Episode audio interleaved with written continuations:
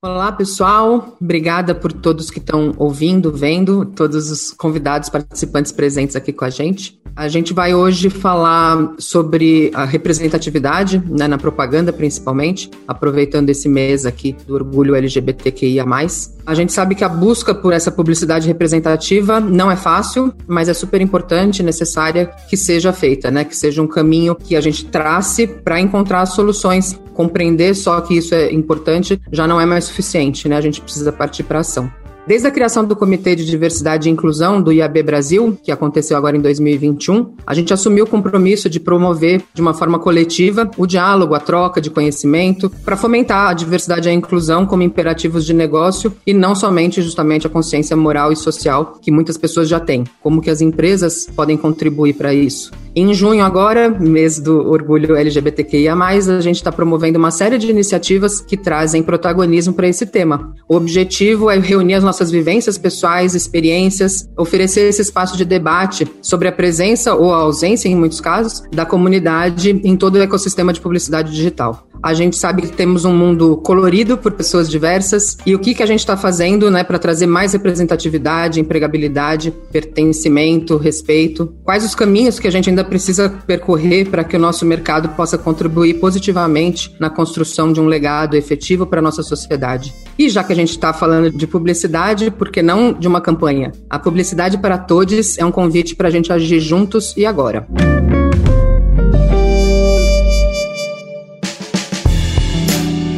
Para discutir esse tema aqui com a gente, a gente trouxe uma galera com muita experiência para compartilhar. Começando aqui pelo Alisson Vilauba, supervisor de conteúdo na FBIS, colega de trabalho, influenciador digital, com mais de 15 mil seguidores no Instagram. Alisson, bem-vindo ao podcast do IAB. Oi, gente, boa noite, bom dia, boa tarde, não sei que horas você vai ouvir isso. É um prazer estar aqui com vocês, com esse elenco belíssimo. Estou muito feliz com o convite. Espero que a gente bata um papo bem legal. A nossa segunda convidada é a Magali Lima, supervisora de estratégia e conteúdo na Spark e colunista na Ativismo Negro. Muito obrigada pela sua participação, Magali. Bem-vinda. Oi, gente. Eu que agradeço o convite. Estou bastante feliz de participar dessa conversa com gente tão importante para essa área e estou ansiosa. Aqui na conversa a gente também conta com a participação do Abner Bezerra, Head de Marketing Nescau e Bebidas na Nestlé. Muito bem-vindo, Abner. Olá pessoal, tudo bem? Obrigado pelo convite, uma honra estar aqui também para falar, trocar ideias, experiências com todo esse timaço aqui. Muito bom. E falta só então eu me apresentar. Sou Juliana Morim, lidero a área de Cultura e Pessoas, sou diretora de Cultura e Pessoas na FBIS, vice-presidente aqui do Comitê de Diversidade e Inclusão do IAB Brasil. E hoje eu vou estar mediando aqui essa conversa para que a gente tenha um papo bastante produtivo. Espero que esclareça muita coisa para muita gente e indique caminhos né, para a gente percorrer aí e ser mais efetivo nessa missão missão.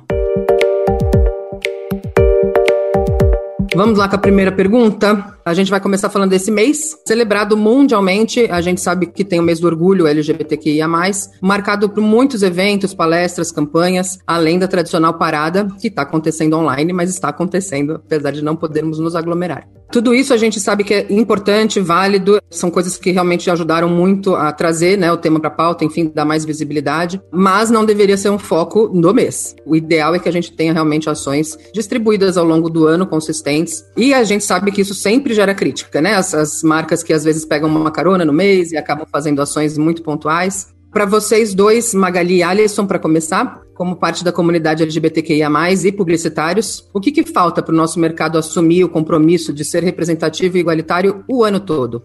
Então tá, eu tava pensando sobre esse assunto desde o dia que vocês me convidaram e acho que a primeira coisa que eu me questionei assim quando vocês me convidaram foi sobre o que eu tenho a contribuir para esse assunto, porque eu acho que assim como eu, muita gente de diversidade, né, muita gente que é LGBTQ pensa sobre qual é a minha contribuição, o que eu de fato posso acrescentar para uma conversa sobre isso, porque existe também um lugar de não pertencimento muito forte. Pelo menos eu não sei se o Alisson, se o Abner pensa sobre isso, mas eu penso sobre isso. Eu sou do Espírito Santo, aí comecei a trabalhar com publicidade e marketing em São Paulo, e aí esse senso de não pertencimento, ele começou muito forte no início, e agora eu sinto que ele está se aterrando, assim, eu sinto que eu estou deixando ele para trás. E aí conversar sobre esse esse assunto e conversar sobre quais são as pautas, os avanços que a gente precisa pensar daqui para frente, acho que em primeiro lugar me vem essa ideia de núcleo de diversidade.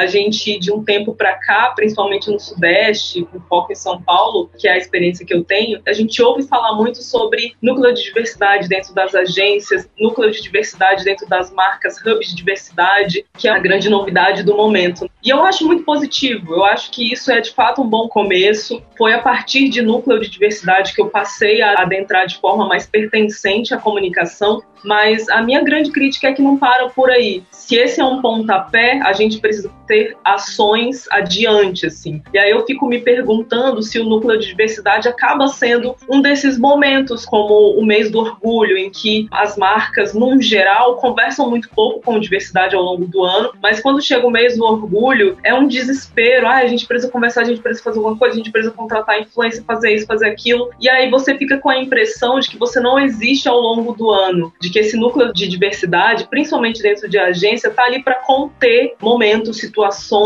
E a minha grande crítica é isso. Eu acho muito positivo que empresas, que marcas, que agências contratem e levantem seus núcleos, mas que elas passem a atuar e colocar esses núcleos para pensar para além de datas de oportunidade, para além do mês do orgulho, para além de questões que vão bombar e tendências. Acho que mais do que uma tendência, muito mais do que uma tendência, nós somos seres que agrega muito dentro da comunicação no geral falando. Então, acho que para esse momento assim a minha crítica é essa completando o que a Magali falou sobre a sensação de não pertencimento, né? Eu acho que durante muito tempo a nossa cultura era falar assim que não importava muito se você era LGBTQIA+, né? Tipo, isso não fazia diferença. Isso não muda nada na sua vida. Eu acho que com o entendimento das coisas, com o estudo que as pessoas estão sendo forçadas e elas devem buscar cada vez mais, eu acho que a gente percebeu que é totalmente ao contrário, né? Eu sou uma pessoa que me assumi muito tarde, fui uma pessoa com várias problemáticas e tudo mais, e o fato de eu me assumir abriu muitas portas profissionalmente e pessoalmente para mim, para eu conhecer novas pessoas, conhecer novos debates, participar de novos núcleos, conhecer de fato a diversidade, né? Porque existem várias camadas dentro dessa grande sigla, existem várias camadas, cada letra existe outras grandes pessoas por trás, e eu acho que todas as pessoas trazem uma bagagem muito importante é importante a gente levar os recortes dentro de cada uma dessas letras. E dentro do mercado da publicidade, a gente tem visto um movimento mais forte, talvez nos últimos três anos, sobre os núcleos de diversidade e tudo mais. Eu vim de uma empresa sem sem agência recentemente e a gente já tinha isso muito forte dentro dessa empresa. Só que a gente começou a enfrentar alguns processos internos, não processos judiciais, mas processos de entendimento, para ver como a gente estava colocando assuntos na rua rua que dentro de casa não faziam muito sentido, sabe? Então a gente começou a reavaliar para que esses projetos fossem de fato para a rua, para que essa marca abordasse os temas de diversidade, mas que ela fizesse um trabalho dentro de casa também, de que ela pegasse seus funcionários, botasse numa sala. Eu acho que é assim, eu acho que as pessoas precisam ir atrás de informação, as pessoas precisam aprender. Somos adultos e o Google é imenso para as pessoas irem atrás, mas eu acho que se uma empresa tem o poder, assim como os núcleos de diversidade das agências têm esse poder de fazer reuniões, de puxar as conversas, de praticamente obrigar as pessoas né, a conversar sobre os temas, eu acho uma potência, uma força muito grande. E foi isso que aconteceu. E aí eu vi como é importante a gente fazer um serviço dentro de casa, conversar com as pessoas mais próximas, para depois ir à frente, sabe? Até para você se fortalecer como pessoa e se fortalecer como marca, porque a, internet, né, hoje em dia a gente tem toda a cultura do cancelamento e esse cancelamento as pessoas estão sempre atentas com o que as marcas estão fazendo, se elas realmente são marcas diversas, se elas realmente têm projetos, igual a Magali falou, das marcas que trazem as coisas durante o mês de junho e essas marcas elas acham que ninguém percebe, que elas só falaram sobre isso durante junho. Mas a gente sabe quais são as marcas que estão de fato com a sigla o ano todo que mandam presentes, que chamam para comercial, que chamam as pessoas da diversidade para falar de outros assuntos além de diversidade. Tá todo mundo atento, tá todo mundo online vendo o que tá acontecendo. É meu sonho é que um dia a gente não tenha, né, mais que ter justamente os núcleos, porque não deveria ter diferença, né, como a gente comentou da questão de se assumir ou não, enfim, não deveria realmente ser necessário. Não tem que ser pauta de trabalho isso. Mas, diante das coisas que a gente encontra por aí, precisa. Precisa trabalhar conceito, formação, enfim, informação principalmente. Mas é verdade, acho que o que falta para consistência é isso, é deixar de ser um tema. Tem que fazer parte mesmo da rotina do dia a dia. E Alisson, continuando com você, a gente sabe que você tem um trabalho, né, além de como publicitário, muito ativo nas redes sociais sociais como influenciador. E aí, falando sobre parcerias nesse período, você enxerga a abordagem das marcas quando pretendem fechar uma publi? Ou você vê que são sempre as mesmas? Você vê um número crescente de interessados, entendendo realmente a importância? Como que você tem percebido esse movimento? Muito ativo assim nos meus conteúdos eu não sou, né? Eu acho que tem uma grande diferença dentro do mercado de influenciador para criador de conteúdo. Eu acho que o criador de conteúdo, tipo, ele tem muito trabalho. Hoje eu costumo falar que eu tenho uma vida 8-18. Eu publico assim no meu Instagram muito pouco tempo, mas eu já fui mais presente nas redes sociais, mais presente nas minhas redes, conforme ia recebendo os contatos das marcas, né, um tempo atrás. Era sempre muito focado no mês da diversidade. E uma outra coisa que a gente sempre nota, que agora ou acontece um movimento diferente digitalmente, é do quanto LGBTs brancos são privilegiados. Chega o mês de junho, chamam as pessoas, e a gente sempre vê os mesmos casais, as mesmas pessoas, os mesmos influenciadores. E aí a gente percebe essa diversidade não diversa. Até onde as pessoas estão indo fazer essas pesquisas, quem são essas pessoas. Eu também já trabalhei como coordenador de contratação de influenciadores. A gente chamava um tempo atrás de criar relacionamento, né? Você não tem relacionamento com um influenciador que você só conversa no mês de junho.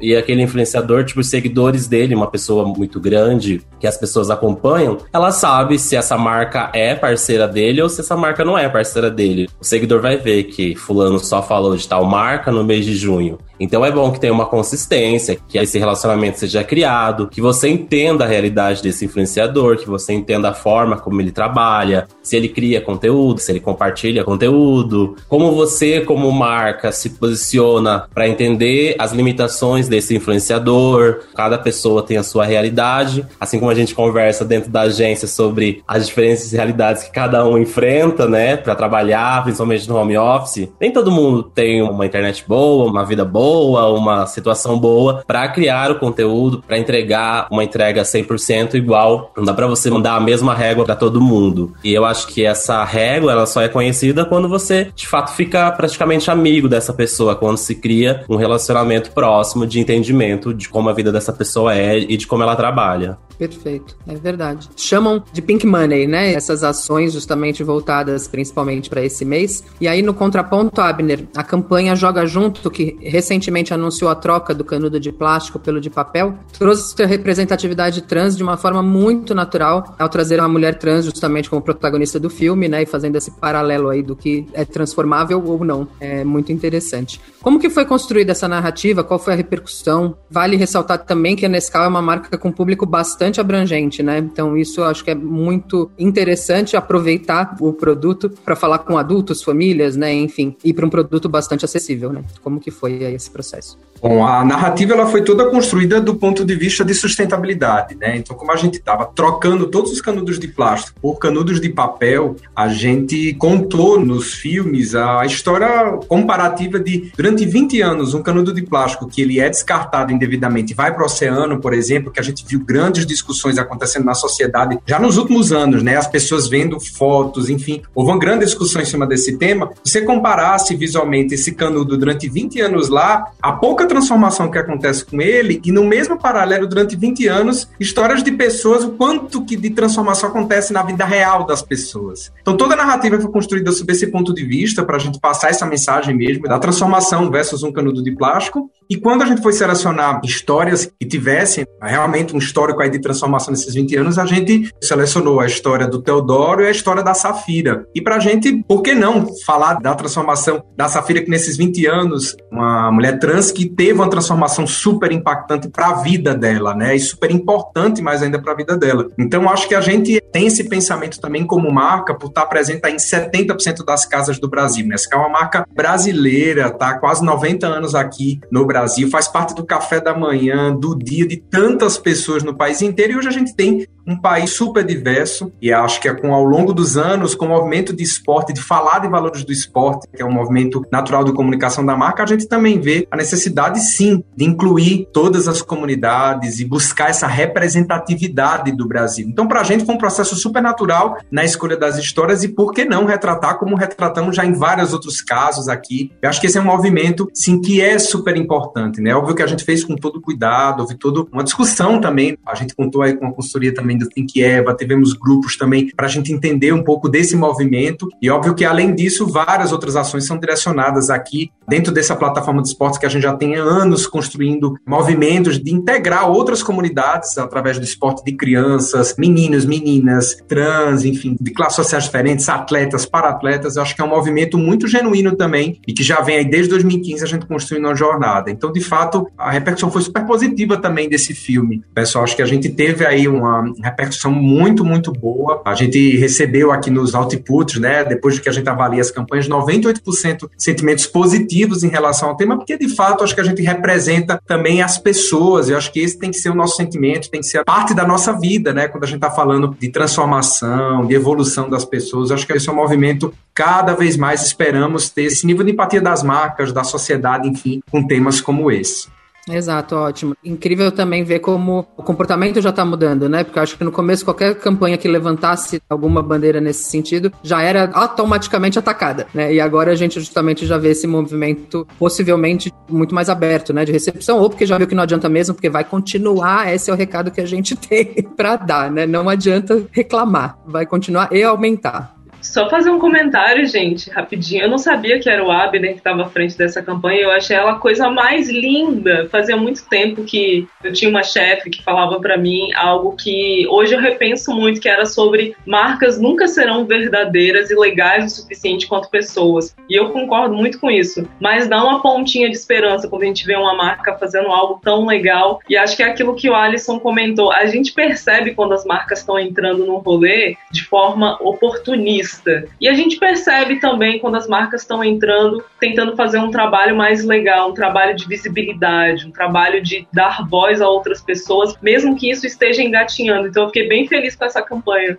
Eu acho uma coisa muito legal da campanha também, que a gente estava falando, inclusive, antes de começar aqui, antes de você entrar, já estávamos fofocando, é de como o comercial tem um, uma coisa da surpresa, que você falou justamente, né, da causa sustentável e tudo mais. E a gente tá muito acostumado a ver LGBTs, tipo, em campanhas, tipo, envolvida ou com a causa diretamente, falando politicamente sobre isso, ou de casais, ou de outras coisas. E aí vocês trouxeram uma pessoa fazendo esportes e vocês fizeram uma relação com sustentabilidade da evolução e a transformação de uma pessoa em 20 anos. Eu acho que era essa sensação de toda vez que o comercial começava, a gente queria ver de novo, tipo, aquele mudar de cena, assim, você ficava muito impressionado. E eu achei que vocês tiveram muito cuidado com a pessoa que participou, foi muito bonito. Que legal. A gente ficou super feliz, assim, de fato, com o feedback, né? A resposta das pessoas. É, em geral, aqui, quando a gente tem alguma comunicação, né, se espalha rapidamente. E a gente, como tá uma marca tão presente no Brasil, de fato, o que a gente ouviu foi isso. Muito respeito, muito cuidado, que de fato, obviamente, com todas as pessoas a gente tem aqui no dia a dia, faz parte do DNA da Nestlé, nesse respeito pelas pessoas, pelos consumidores, que é uma marca tão grande. E acho que a gente ficou muito feliz, assim, com essa repercussão e que, de fato, é naturalizar as pessoas pessoas na comunicação. Também espero, Ju, que no futuro a gente não tenha que discutir tanto essa pauta que já seja super natural e que a pergunta seja por que não? E tá tudo bem. É isso, né? Não precisa ser só no mês, não precisa isso fazer parte do DNA das pessoas, de qualquer profissional. Saber que o respeito às diferenças, o respeito à diversidade e à riqueza da diversidade, né? Seja ela de opiniões diferentes, de pessoas, no ambiente de trabalho, na comunicação, em todos os setores, tão quão bem que faz, porque gera mais empatia no nosso dia a dia, gera um movimento tão positivo e que a base sempre deve continuar sendo respeito por todas as pessoas. Exatamente. Magali, seguindo o que a gente estava falando agora mesmo, entrando um pouquinho mais no universo de marcas e agências mesmo, né? Como você acha que é esse caminho para que seja essa transformação feita de verdade, né, de dentro para fora? A importância, lógico, da gente ter representatividade da comunidade LGBT dentro da empresa, né, não só justamente numa ficha técnica de um trabalho que foi feito, mas à frente de campanhas publicitárias como um todo, né, que não específico. Como que isso se reflete em peças mais diversas, representativas, sem estereótipos? Pelo que a gente ainda vê hoje, imaginamos que é difícil, sem dúvida, mas na sua vivência, como que você percebe essa possibilidade aí de mudança como mulher preta e LGBT? Então, Ju, tô aqui já toda íntima te chamando de Ju. Acho que coisas básicas que as empresas esperam, e aí trazendo a minha experiência, que sou uma mulher preta e lésbica, e quando uma agência me contrata, eu sei que já tem ali algumas esperas, que é enxergar diversidade em peças. Então, se não tem ninguém ali avisando, ó, oh, tá faltando gente preta aqui, tá faltando um casal diferente, tá faltando novos formatos de família. Isso é algo que, apesar de termos uma conversa já muito legal em agências sobre diversidade, isso é algo que falta muito no dia a dia. É muita peça, o publicitário tem muita coisa e muitos modos operandi de fazer as coisas, e aí isso passa, isso acaba entrando como um detalhe. E aí tem uma pessoa que fica ali dando essas carteiradas, de vez em quando é importante. Isso em algum lugar eu sei que as agências e as marcas esperam, mas algo que o Alisson citou, que eu acho que é o mais depositado, assim, que eu percebo, é o gerenciamento de crise por parte do núcleo de diversidade, assim, eu já percebi que os grandes booms, assim, aí não partindo só da minha experiência, mas de coisas que eu acompanho sobre publicidade, as grandes crises de imagem que grandes marcas têm em relação a pautas de minoria, vem o medo do cancelamento. E aí vem as pessoas questionando, principalmente no Twitter, ah, mas não tinha um núcleo de diversidade, não tinha um núcleo para avisar, não tinha um núcleo para isso. E aí fica parecendo que núcleo de diversidade é uma cancela de coisas que precisa, ah, isso tá certo, isso tá errado, isso não vai passar. E aí quando passa, sabe? Eu sendo uma mulher lésbica, eu consigo entender ali um recorte. Mas eu não vou entender todos os recortes que abrangem a toda a sigla, sabe? Do LGBTQIA+. E aí eu sinto que vem uma frustração nesse lugar, assim. Já aconteceram diversas vezes de passarem peças por mim e eu falar, nossa, gostei, acho que tá bom. E no final das contas não tava. Porque a gente precisa desse olhar. E aí eu sinto que esse olhar de ter gente trans, de ter gente não binária, de ter gente branca e hétero, de ter gente bi, de ter gente de todos os recortes, faz uma diferença no final como um todo, assim. Então, acho que a minha principal percepção é sobre nos colocarmos nessa espécie de cancela, né? Do que vai sair, do que não vai sair, do que é legal, do que não é legal, e esperar que a gente esteja sempre apontando a diversidade. Mas uma coisa que eu percebi que é muito potencial de pessoas de minoria que eu trabalhei, de núcleos de diversidade, não só sobre isso, não só desses núcleos, é uma percepção do mundo que é muito diferente quando a gente fala sobre o perfil do publicitário. Quando você fala sobre o perfil do publicitário, você imagina um cara branco, bem formado, fez intercâmbio lá fora, voltou e tá aqui falando diversas palavras em inglês. E aí você bota uma pessoa de diversidade, de minoria para trabalhar dentro, você não entende, né? Não entende muita coisa do que tá acontecendo. Mas aquela pessoa tem muita coisa a acrescentar para além de um intercâmbio, de um inglês. Existe uma percepção que falta muito hoje no Brasil, que é sobre a periferia estar nesses lugares também. A periferia é quem lança tendência no mundo hoje, é quem lança tendência no Brasil. E a periferia não faz parte de agência. Ter pessoas de diversidade dentro de agência, para mim, traz esse olhar estratégico e esse olhar diverso que é muito difícil se ter nos ambientes que a gente está começando a ocupar agora. Para mim, isso é o principal, assim. Um alerta para RH, né, que é algo que eu fico prestando muito atenção porque eu tento indicar o tempo inteiro amigos LGBTs para vagas que eu acho interessantes, para vagas que eu possa ter um poder de, olha, dá uma olhada nesse cara, que esse cara é bom, porque eu sei que eles vão ser barrados nas primeiras fases, sabe? Porque é sobre não ter inglês, é sobre não ter viajado, não ter uma pós, não ter isso, não ter aquilo, e aí você acaba barrando a visão de uma pessoa que é incrível, que vai contribuir muito para o seu núcleo, para além da caixinha que você está colocando ele. Então, para mim, o que eu posso trazer hoje e o que eu tento frisar sobre o meu trabalho quando eu entro num lugar novo é sobre esse olhar. Eu não vou conseguir segurar todas as suas crises de imagem é, relacionadas à minoria. Não vou conseguir. Eu sou uma pessoa AL ali do LGBT. Eu não vou conseguir. Mas eu estou ali tentando e abrindo os olhos para que cada vez mais pessoas de minoria, pessoas LGBTs estejam ocupando esse espaço, que eu acho que é o principal, é o que você falou, né? O núcleo não deveria existir, porque deveria ser um olhar como um todo. Todas as agências e todo o mercado de trabalho deveria contratar pessoas pensando em diversidade como um todo. Mas já que a gente não consegue isso hoje, a gente pode ir praticando aos poucos o entender o quanto o olhar da diversidade é positivo para dentro de um material que vai ser levado para a sociedade como um todo. A gente está falando de peças gigantescas, como essa que o Abner trouxe, e que se acontece um errinho ali, a marca vai ser cancelada. E aí, você bota a culpa no núcleo de diversidade ou você trabalha com isso ao longo do ano inteiro para entender e perder o medo de falar sobre o assunto? Acho que é mais por esse viés. Não, eu queria falar só duas coisas do que a Magali trouxe. Uma coisa muito importante que eu percebi com o tempo, né? Eu tenho 10 anos de trabalho com digital, com publicidade digital.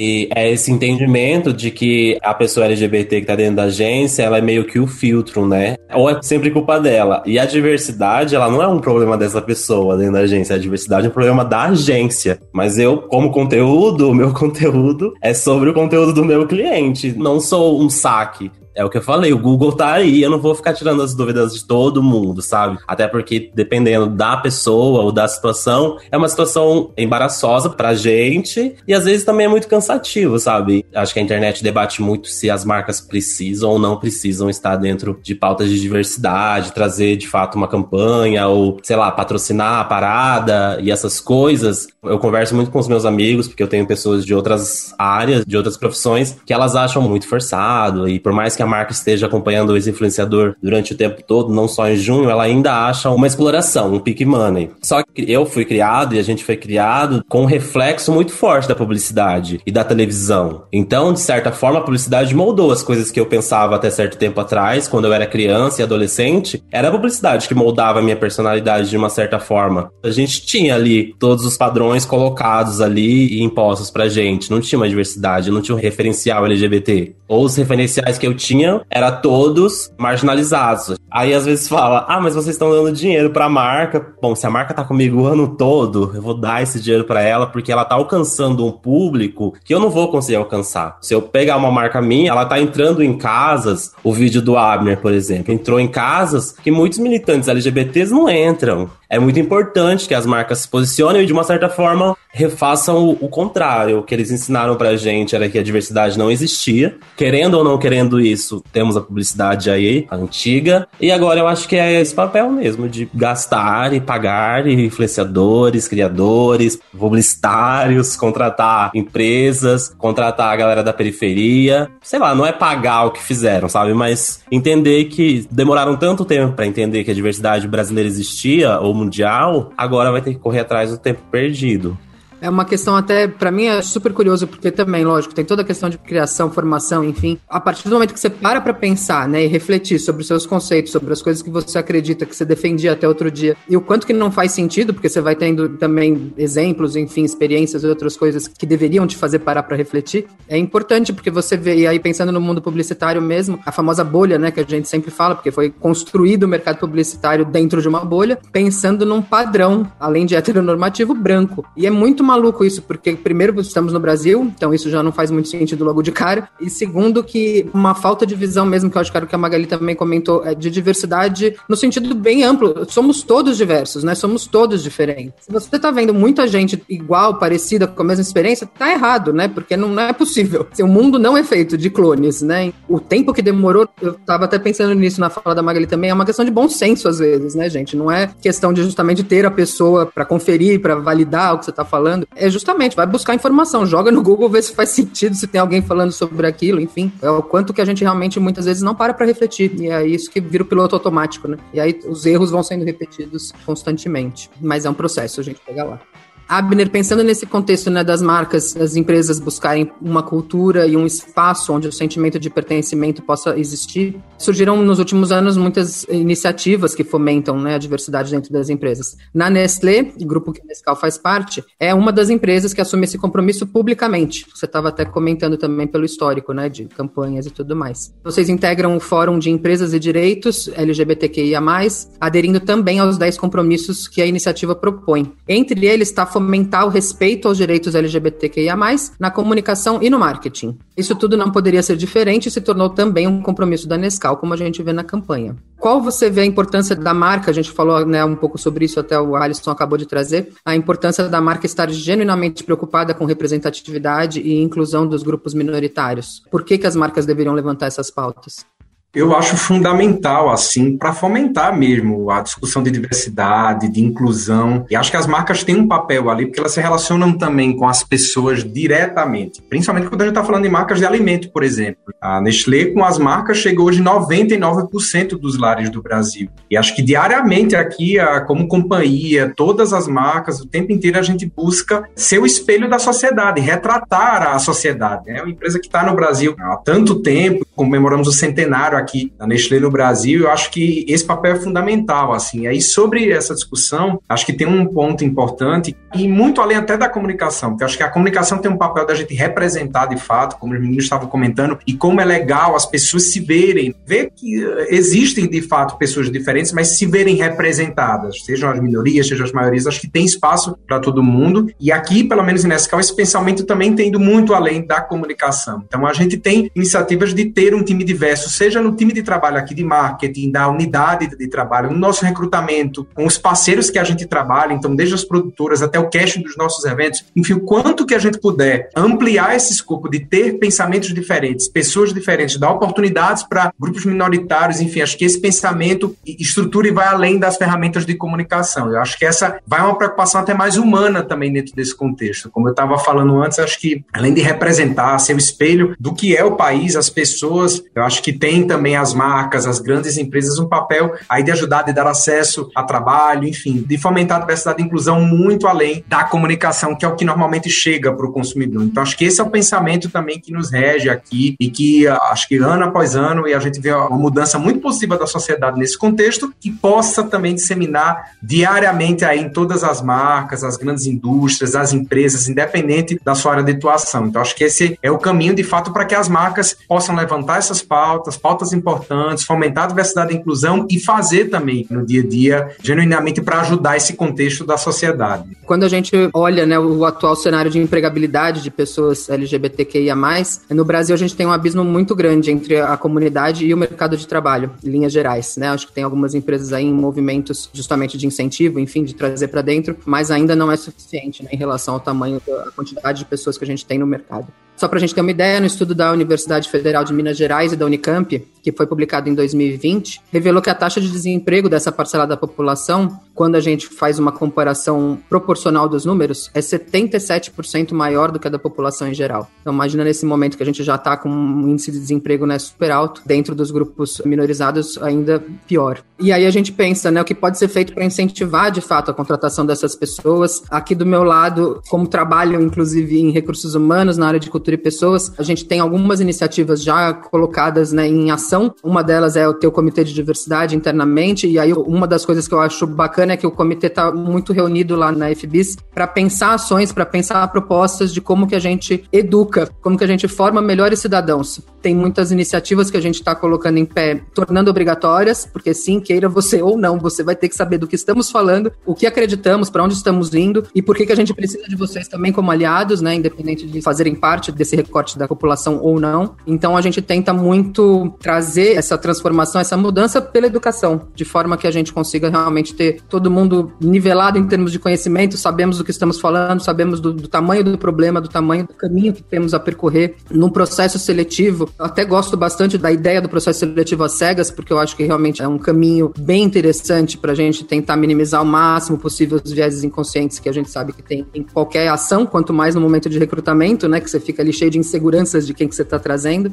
Mas ainda assim, ao contrário disso, a gente também deveria ter as ações afirmativas. Eu quero uma pessoa LGBT nessa vaga. A gente quer justamente valorizar, trazer à tona, trazer para conhecimento de todos, mas não é para ficar ali uma pessoa como bastião da diversidade, não é sobre isso. Então eu entendo que internamente a gente tem que ter tanto os canais apropriados, né, para as pessoas se manifestarem, trazerem suas preocupações, de forma que a gente consiga identificar também qual é o tipo de problema que está acontecendo. Mercado publicitário, eu sempre falo, o pessoal tem uma ideia de ser super descontraído, informal, alternativo. E aí, quando a gente olha para a bolha que somos e que ah, muitas empresas ainda são muito fechadas, muito na base da indicação do amigo, do filho, do cliente, enfim, todas essas coisas bastante abomináveis, mas que infelizmente ainda acontecem, fica muito evidente a necessidade justamente de você mudar a forma de fazer as coisas, né? E o quanto que a gente realmente tem caminhos aí a percorrer, porque no dia a dia de trabalho, às vezes é uma piada, é um comentário, é uma coisa sutil, não dá nem para dizer sutil, porque é errado mesmo, mas que pode passar batido. E se você tem pessoas ali conscientes e sabendo que não é assim que a empresa vê como uma boa relação de trabalho, enfim, como uma conduta adequada, você já inclusive empodera, enfim, dar voz às pessoas para pontuarem, né? Para falar, olha, veja bem, acho que não é legal falar assim, fala assado, ou não fala isso, simplesmente, né? Não é nem troca, é não usa mais algum termo, enfim Só complementando, eu acho que no geral tem algumas empresas, sem dúvida alguma, que estão evoluindo numa velocidade muito bacana. A Natura, Nestlé, a Ambev mesmo está com iniciativas bacanas, Magalu, nem se fala, sou suspeita, sou fã. É muito bacana a gente ver esses movimentos, mas ainda dá para contar nos dedos. Ainda que seja das mãos e dos pés, mas dá para contar nos dedos a quantidade de empresas que estão realmente, genuinamente envolvidas e comprometidas né, em mudar esse cenário.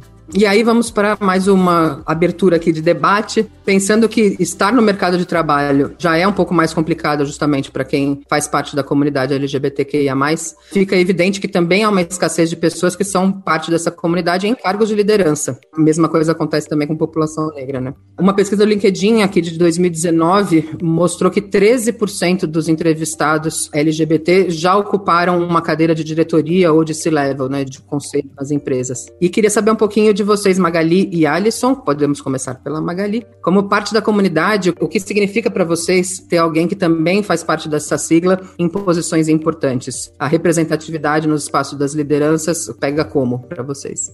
É engraçado responder essa pergunta porque eu nunca tive uma chefe sapatão. Também nunca tive uma chefe preta. E aí, e sempre foi o meu sonho chegar numa empresa. Meu Deus, a minha chefe é sapatão. Já tive chefe homem negro e LGBT. Mas eu nunca tive essa interseccionalidade e principalmente mulher, o recorte da mulher. Às vezes tem gente que fala que isso é, ah, mas não faz a diferença. Se o seu gestor for uma pessoa que tem a cabeça muito aberta para a diversidade, ele vai gestar muito muito bem. Eu acho, eu concordo com isso também. Eu já entrei em empresas, a maioria delas, né, com gestores que são pessoas héteros, brancas, onde já me colocaram em diversos lugares e que eu entendi que se eu tivesse um gestor com um recorte parecido com o meu, talvez eu não tivesse sido colocado nesse lugar. Eu já estive em agências que ao invés deles apostarem em mim, eles tinham medo de mim. Era medo de, meu Deus, essa menina pode me chamar de racista? Essa menina pode me chamar de homofóbico? Era, sabe? E aí você fica naquele lugar de tô meio que sendo protegida, mas ao mesmo tempo estão esperando demais de mim. E aí eu fico pensando que se eu tivesse uma gestora hoje, uma mulher preta sapatão, talvez eu tivesse menos medo de apresentar o meu trabalho, de avisar quando eu não estou bem para produzir, porque eu fico com essa sensação de que tá todo mundo no meio de uma pandemia, né? O publicitário tá trabalhando de casa no meio uma pandemia, fazendo as mesmas entregas que antes. E tem dias que a minha cabeça não funciona. E às vezes, em diversos momentos, e em outras agências, porque nesse meio tempo de pandemia eu passei por diversos lugares, me bateu a vontade de chegar e falar a verdade. Falar: olha, minha produção tá mais baixa, não tô conseguindo focar o suficiente, tá acontecendo isso, isso. E eu sinto que se eu tivesse uma pessoa ali à frente daquela cadeira com um recorte um pouco mais parecido que o meu, ela seria um pouco mais empática para lidar com isso. Seria um pouco mais que, bom, essa pessoa veio da mesma vivência que eu praticamente, eu sei o que é passar por isso isso também, então eu vou entender melhor aqui o que está rolando. E aí eu não falo só sobre essa pessoa também ficar priorizando e privilegiando minorias, mas não, é sobre um olhar que geralmente os gestores de hoje, que foram gestores construídos lá da faculdade para serem gestores hoje, são olhares que eles infelizmente ainda não têm, que eles estão construindo. E aí eu acho que nesse lugar, assim, eu sinto essa falta. E espero muito que em algum momento da minha carreira eu encontre uma gestora sapatão, ou que seja eu, pelo menos, essa gestora, né? Torcer para ser contratado pela Magali. Por favor. Eu já tive já chefes pretos, sapatão e tudo mais. Só que eu acho que além de ter alguém acima de mim para que eu tenha alguém recorrer, que tenha um recorte parecido com o meu, eu acho que a gente fala sobre empatia, né? Mas eu acho que nem todo mundo tem empatia. Todo mundo é capaz de ter empatia, mas acho que a empatia é um exercício que se demora então, por isso que é importante a gente não ter só chefes acima da gente com um olhar para a diversidade ou pessoas que fazem de fato parte desses núcleos minorizados, mas que as empresas também façam investimento para que pessoas que entrem com cargos abaixo estudem, consigam bolsas, consigam estudar, consigam elevar o seu nível, sabe? Porque não dá pra gente chegar e exigir de todo mundo que todo mundo tenha inglês, como a Magali já falou, que todo mundo tenha três ou quatro pós e especializações. E tem muitas outras realidades, realidades financeiras, realidades de raça, realidades LGBTs, que acho que as pessoas precisam sim fazer um recorte e estudar cada caso. E agora na pandemia, como é que as empresas estão se adaptando a cada tipo de pessoa, a cada tipo de LGBT,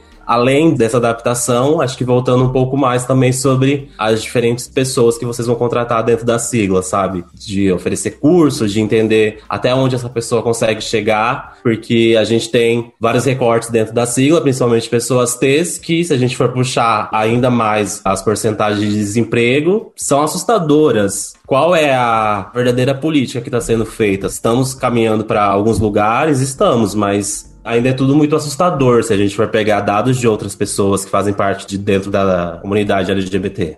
Só ia acrescentar uma coisa que o Alisson falou, que é também muito essa ideia das marcas de vamos fazer aqui um hub de diversidade. A gente criou e eles se viram. E aí você entra, e quando a gente fala sobre espaço físico, né, fora da pandemia, você entrava num hub de diversidade, ali mais 10 cabeças, e é, se vira. O ambiente é assim, a gente nem vai puxar conversas, tem que sobreviver aqui dentro. E aí eu entendo que existe um cuidado a mais quando você está lidando com pessoas de minorias, porque é preciso diálogo, é preciso acolhimento, é preciso entender essas realidades todas que o Alisson falou. E isso demanda mais tempo, isso demanda flexibilizar horários de trabalho, flexibilizar diversos recortes ali que as marcas e as empresas não estão preparadas, não estão se ligando para isso. Mas aí quando a gente fala sobre comunicação verdadeira, sobre não ficar usando pink money, sobre construir ali um diálogo a longo prazo, a gente está falando internamente também. Você vai contratar um cara de periferia que não tem inglês, por exemplo, não contrata ele, joga ele numa sala, numa reunião inteira em inglês. Ele vai se sentir um Zé Ninguém ali dentro. É sobre entender essas realidades. E aí, quando eu penso em gestores que fazem parte de grupos de minorias, eu penso em pessoas que vão ter um pouquinho mais de atenção para isso, sabe? Que vão colocar um funcionário ali dentro e vão pensar, ele veio de um recorte, de uma preparação completamente diferente, a gente precisa ter um olhar mais cuidadoso com ele, a gente precisa formar em algum lugar, a gente precisa potencializar o que ele ainda não está enxergando de potencial. É todo um cuidado que sim requer tempo, requer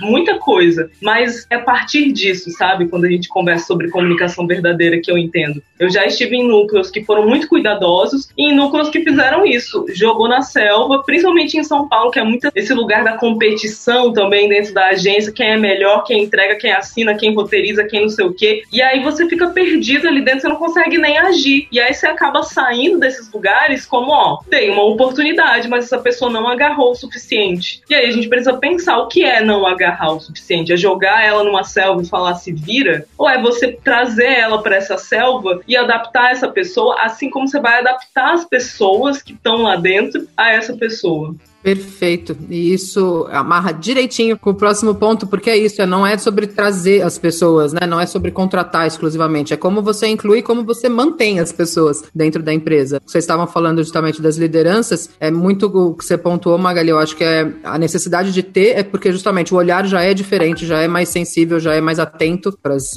especificidades, né? Enfim, para as demandas ali de públicos diferentes. Mas o ideal é que justamente uma das coisas que a gente precisa muito fazer para que essas pessoas se mantenham dentro da empresa, é preparar essa liderança, essa gestão, para entender as diferenças, as individualidades e como que isso contribui para uma performance melhor, uma produtividade melhor do time, enfim, ideias melhores e tudo mais, mas também no trato, justamente, né, individual com cada um, como que você se atenta para as diferenças, para as questões que são realmente particulares, que não se aplicam a todos. Pensando nessa questão de como que a gente mantém as pessoas, o nome que tudo isso que vocês falaram tem é políticas individualizadas. A gente tem que ter realmente políticas internas que preveem e consideram as diferenças, as necessidades específicas de cada um, né? Como vocês estavam falando, bom, pedir inglês para vagas que efetivamente não precisam já é o O, mas ainda tem empresas que costumam fazer isso. É, mas a partir do que vai precisar é oferecer um subsídio, oferecer um curso, seja dentro da empresa, seja por incentivo mesmo na educacional. Como que você pensa em, formação mesmo? A gente lá na agência até está nesse momento de estruturar melhor esse programa de formação para júniores que a gente fala, porque a gente tem realmente uma representatividade super legal no grupo de estagiários, né? Praticamente meio a meio meio, e a gente sabe que dentro desse grupo ele é super heterogêneo, né? Então, como que a gente coloca realmente todo mundo na mesma página e oferece o mesmo conteúdo para que as pessoas comecem pelo menos do mesmo lugar? Mas internamente é isso, é como que a gente consegue ter um ambiente que dê condições, né? Dê ferramentas para essas pessoas realmente crescerem, se desenvolverem, evoluírem, enfim, dentro das suas áreas. Bom, gente, a gente está chegando aqui no final desse papo. Quero as considerações finais de vocês, mensagens aí importantes que vocês querem deixar para quem está nos ouvindo ou vendo. Então, vamos nessa ordem: Alisson, Magali e Abner. Fiquem à vontade. Gente, tô muito feliz com o papo, fiquei muito orgulhoso de participar. Eu sou uma pessoa que estudo muito sobre diversidade, mas eu fico muito apreensivo ainda de falar. Ainda acho que não sou, embora tenha aceitado o convite. ainda acho que tenho muito a aprender. Eu acho que é sobre isso também, sobre a gente estar tá aqui e chamando outras pessoas. Eu queria dizer, principalmente para as pessoas mais jovens LGBTs que acessarem esse conteúdo, que ouvirem isso daqui, que tenham uma vontade de trabalhar com a publicidade. A publicidade não é isso tudo que falaram pra gente, não. Não é isso que falaram pra gente, que mostraram na televisão. Existem marcas muito legais de trabalhar, existem equipes muito legais de trabalhar. Eu já trabalhei em diversos segmentos, em diversos lugares. E às vezes, quando você trabalha de fato com uma marca que faz parte do que você consome, é muito gostoso. E vocês que são mais jovens, fiquem calmos e procurem também informações sobre outros LGBT, sobre outros recortes. A gente tem um número infinito de influenciadores hoje. Eu acho que a internet cumpriu o seu papel nisso, da gente ter muita gente diversa fazendo conteúdo. Então procurem sobre essas pessoas, procurem pessoas em quem vocês possam confiar também. A gente, quando é mais novo, profissionalmente e como uma pessoa minorizada, a gente fica muito apreensivo de como a vida vai ser. E de fato, ela ainda não é tão assim fácil pra galera, mas se você conseguir pessoas boas em quem confiar, você consegue. Meu Instagram tá aí, meu nome é Alisson Vilaba em todas as redes. Se você for novinho, quiser uma ajuda, quiser perguntar qualquer coisa, eu estou aqui para ajudá-los. Ah, gente, agradeço demais o convite, foi bem legal a conversa, adorei conhecer todos vocês, saber um pouco mais do trabalho de vocês. Acho que, assim como o Alisson, eu estava muito apreensiva e pensando, será que eu tenho que contribuir? E aí, pensando no final dessa conversa, né, acho que todos nós temos muito a contribuir. Esse mundo da publicidade, ao mesmo tempo que ele é muito enriquecedor, ele também pode ser muito hostil. Então, esse diálogo com as pessoas mais novas, esse diálogo com quem está nesse momento dentro de agência é muito importante para as pessoas, para minorias aprenderem a se respaldar, aprenderem a confiar no próprio trabalho, aprenderem a sair desse lugar de impostor que a gente se coloca muito facilmente. A gente sempre acha que a gente tem que ser especialista no que a gente faz, quando na verdade a gente já é muito bom no que a gente faz, né? E é muito difícil encontrar esse lugar dentro da gente que assegure isso, porque a gente cresceu entendendo que tem que ser o melhor em tudo, tem que ser o melhor nisso, tem que se destacar. Então, acho que minha mensagem final é essa, assim, eu acredito muito numa publicidade que enxergue as minorias, que consiga colocar essas minorias dentro dos seus lugares para além das cancelas, desses olhares de vamos gerenciar crise, vamos entrar em data de oportunidade, vamos fazer isso ou aquilo pontualmente. Eu acredito numa publicidade que pode trabalhar ao longo do ano inteiro com as mais diversas minorias, com as maiorias e que possa trazer esse olhar que a sociedade está procurando em questão de evolução, né? A nossa sociedade evolui, as marcas precisam evoluir para além do medo. Então, agradeço demais o convite, foi ótimo conversar com vocês e, obviamente, vou seguir todos nas redes.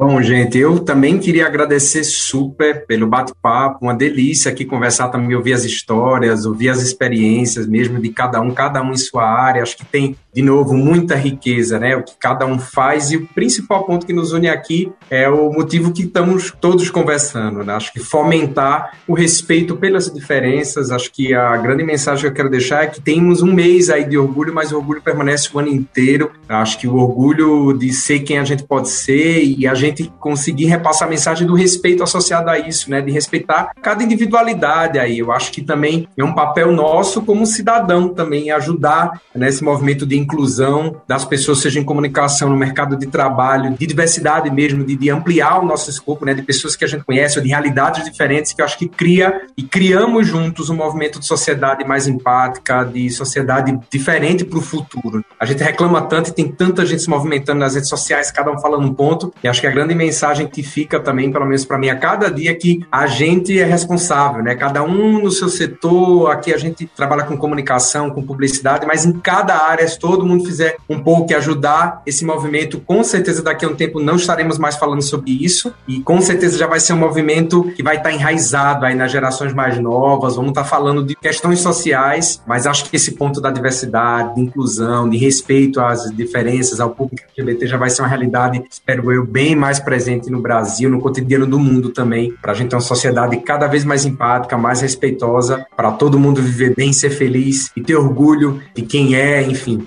e conseguir viver bem. Acho que essa é a grande mensagem para o futuro. Perfeito.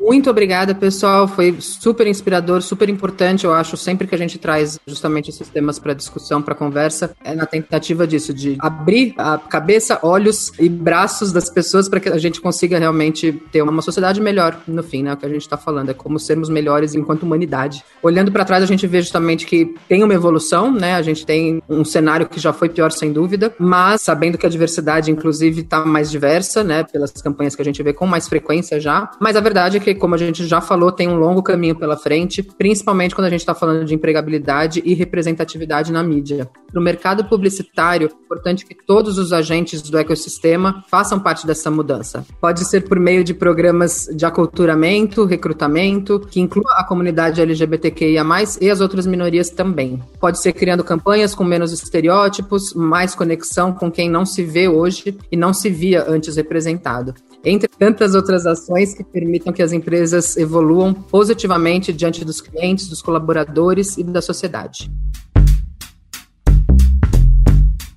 A gente vai ficando por aqui, mas você ainda pode conferir mais sobre o assunto em um acervo feito exclusivamente para abrigar artigos, vídeos e diversos conteúdos que fazem parte da campanha Publicidade para Todos. É só acessar materiais.iabbrasil.com.br barra diversidade traço publicidade traço para traço todes.